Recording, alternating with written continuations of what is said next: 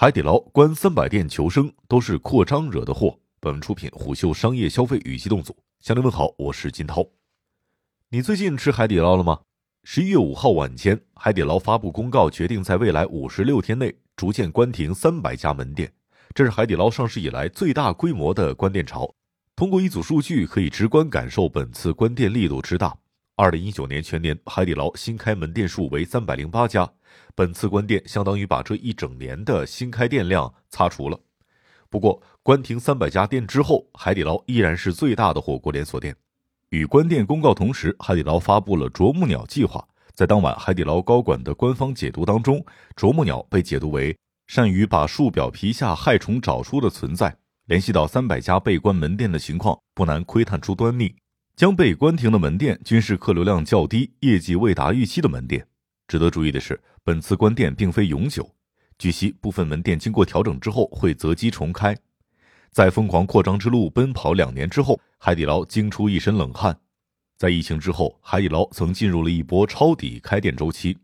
当时由于疫情影响，部分线下品牌门店难以为继，于是出现了撤租或者弃租的现象。部分业主只能降低租金，重新寻找租客。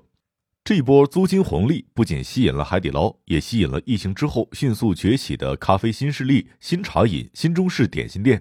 曾有北京和上海的商业地产从业者告诉虎嗅，由于海底捞此前累积的影响力，在这一波租金红利期内，部分物业甚至会以更低的租金价格去吸引海底捞，并且希望海底捞给商超卖场带来人流。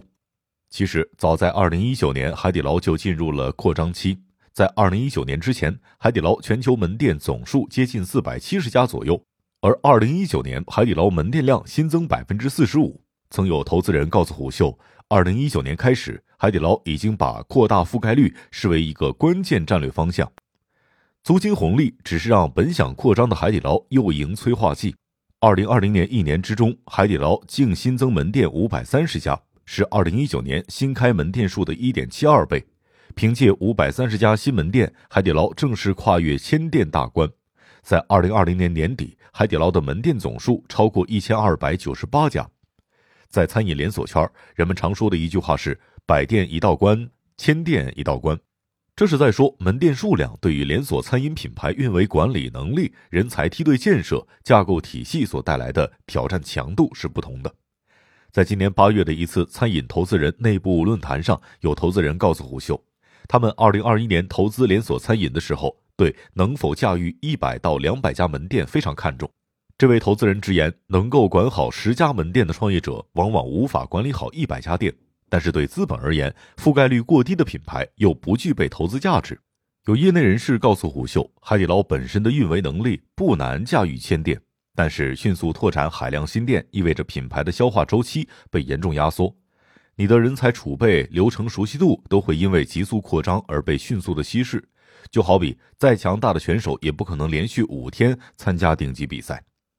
隐患已然出现在二零二零年高速扩张的阶段之内，海底捞的平均翻台率已经开始下滑。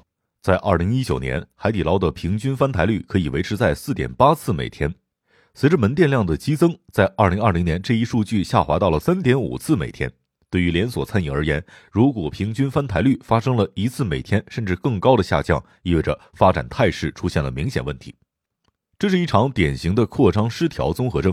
来自于海底捞的信息显示，从2020年至今，部分选址点位出现了问题，在急速扩张状态下，对于点位的评估和选择出现了失误。与此同时，伴随着急速扩张，海底捞现有的人才梯队培养速度和点位覆盖的扩张速度之间是失调的。这意味着，当新店建成之后，海底捞能够协调匹配的优质人才很有限。从资本市场上不难看出，海底捞已经到了必须调整的时刻。截至十一月五号，海底捞收盘报价二十一点零五港元，总市值为一千一百四十九亿港元，距离年内市值最高点跌幅已经超过了百分之七十。在不到十个月的时间里，海底捞市值蒸发三千五百亿港元左右。在抉择哪些店被关停的时候，有三个评估维度。海底捞组成了专门的团队，重新评估点位所在商圈以及环境和门店客流量。据悉，在部分区域还聘请了第三方团队来协助调查。一些从环境基础条件本身不具备开店可能的点位，将是这次调整的优先目标。其次，海底捞重新评估了门店的覆盖率。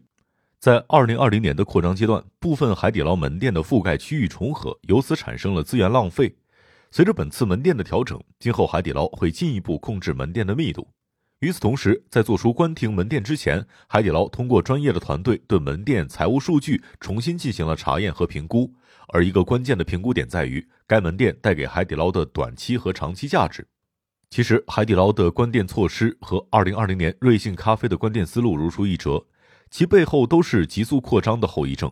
当时，瑞幸发现大量门店覆盖区域的融合，这导致在部分区域内，门店平均到店人数随着新店数量增加，反而会大幅下降。为了扩大覆盖率，当时瑞幸甚至会先把点位抢下，但是迟迟无法投入运营。而这一幕也发生在海底捞的身上。据了解，部分在2020年租下并且完成改造的门店，并没有正式运营，甚至发生了部分新店长达数月闲置的问题。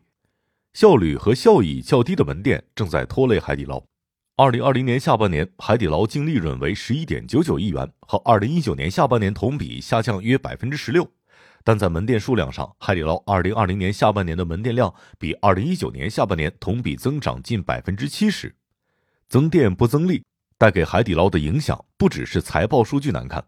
据悉，海底捞扩张战略的关键在于扩大一二线城市的覆盖率。在二零二零年海底捞扩张周期之内，相关人士曾表示，扩大覆盖率的核心目的之一在于迅速在消费者心中建立行业符号般的心智。提到咖啡，想到星巴克；提到薯条，想到麦当劳。火锅赛道的头部参与者都渴望去实现成为行业符号的目标。这位人士透露，当时海底捞高层曾认为，二零二零年是难得的扩张时机，在一个竞争对手后撤步的时刻，主动出击，迈前一步。从市场份额来看，海底捞这种想法并非毫无道理。沙利文数据显示，在二零二零年，海底捞的市场份额为百分之五点八，已经相当于第二名的五倍有余了。但经过一番扩张之后，海底捞并未真正尝到心智红利。以一线城市收入和翻台率为例，二零二零年海底捞年收入同比下降了百分之三十二，平均翻台率下降幅度近一点三次每天，而部分新开门店甚至拖后腿。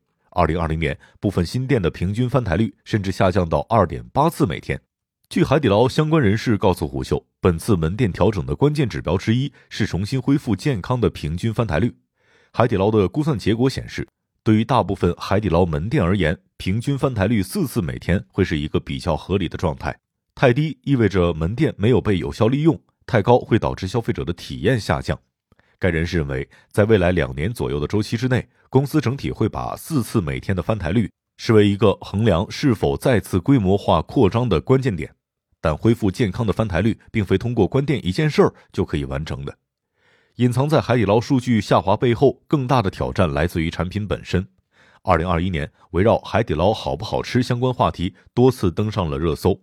六月二十五号，海底捞创始人还曾亲自回应海底捞不好吃话题。当时张勇表示，火箭上天有标准，餐饮没有标准。有些企业强调口味的宣传，我们不重视而已。或许美食 KOL 的感受可供参考。一位在抖音有超过三百二十万粉丝的美食创作者告诉虎嗅，火锅店很容易陷入同质化，一些头部火锅品牌的产品研发创新和迭代速度优势并不突出。比如，从产品迭代速度上，一些刚创办一两年的新消费类火锅品牌，每个月至少会保持百分之十到百分之十五的更新速度，并且会非常注意国潮元素、本地化研发、Z 时代口味需求等新变量。相比之下，一些历史更长的大品牌反而会慢了几拍。实际上，海底捞也在尝试在产品上做改变。据海底捞向虎嗅的透露，他们试图通过打造无边界餐饮来满足不同年龄阶层的需求。在七夕推出了口红等周边产品，中秋节期间推出了 DIY 花灯，在八月份我们也推出了砂棘锅这些更符合时下需求的产品。但海底捞可能需要把更多的注意力回归食物本身了。一位不愿具名的餐饮行业分析师告诉胡秀，今年海底捞、巴奴、呷哺呷哺都遭遇到了关店或者是门店调整的问题。海底捞和呷哺呷哺的情况较为类似，均把部分业绩不佳的门店断舍离了。而巴奴受到了自然灾害的影响，其核心基本盘所在的区域门店受到了较大的冲击，部分门店进入了重建以及恢复期。对于这些头部公司而言，二零二一年都是新的开始，大家应该回归产品。今年七月，某头部餐饮投资机构曾经对九五后火锅消费者进行了调研，结果发现，大部分年轻一代消费者对于既有的火锅类产品消费兴趣普遍降低。一个明显的信号来自投资圈。据统计，二零二一年，面小吃成为了更被资本青睐的餐饮品类，而纯火锅类融资案占大餐饮融资案数量比不足百分之七，甚至有 FA 机构告诉虎嗅。二零二一年四月之后，很多火锅的项目已经推不动了。火锅这个赛道本身可能出现了问题。眼下摆在海底捞面前的挑战还有很多，比如人的问题。据了解，二零二一年海底捞正在完成团队年轻化。在八月底，海底捞一口气新增了七名执行董事，他们普遍非常的年轻。经过这次调整，海底捞董事会成员平均年龄已经从五十三点六岁下降到四十七点九岁，而其中执行董事的年龄变化最为明显。海底捞执行董事的平均年龄已经从四十五岁降低到了四十岁。随着火锅的主流消费者逐渐出现以 Z 世代为主的年轻群体，一个更为年轻的海底捞管理层可能需要重新回归原点，像创业一般去近距离观察并且研究市场，并为这批更挑剔、个性化的消费者做火锅。最终能够从业绩低谷捞起海底捞的，还是火锅本身。商业洞听是虎嗅推出的一档音频节目，精选虎嗅耐听的文章，分享有洞见的商业故事。我是金涛，下期见。